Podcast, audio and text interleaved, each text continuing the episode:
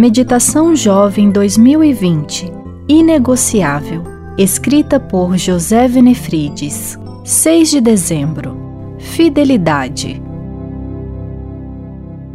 Não violarei a minha aliança, nem modificarei as promessas dos meus lábios. Salmo 89, 34. A fidelidade é uma extensão da confiança.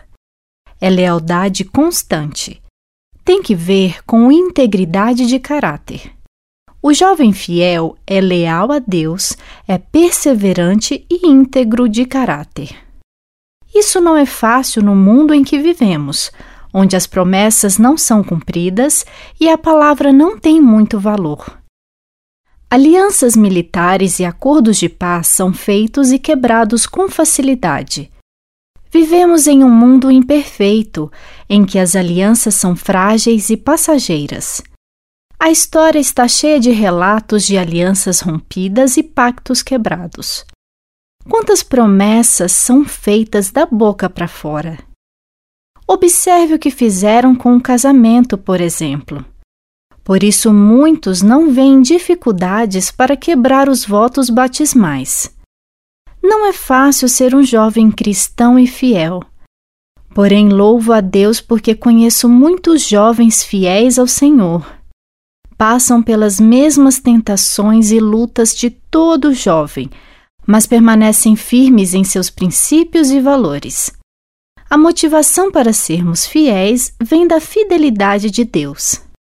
O Salmo 89 foi escrito por um homem chamado Etan. Era um levita, tocador de símbolos, que servia no templo do Senhor com Asaf.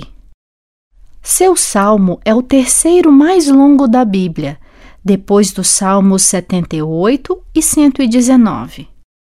Nesse salmo, Etan reconhece a fidelidade de Deus. A palavra fidelidade é usada sete vezes. Ele relembra a fidelidade do Senhor a Davi e a sua linhagem. Procura demonstrar que o pacto de fidelidade exige compromisso de ambas as partes. Se Deus é fiel, temos que ser fiéis. E esse pacto de fidelidade deve ser passado para as novas gerações.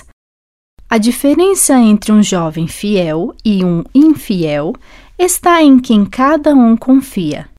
Quando aprendemos a andar com Deus em Sua palavra, assimilamos Sua fidelidade. Quem decide ser fiel a Deus faz a vontade dele, custe o que custar. Eu sou Lidiane Souza e trabalho na Casa Publicadora Brasileira.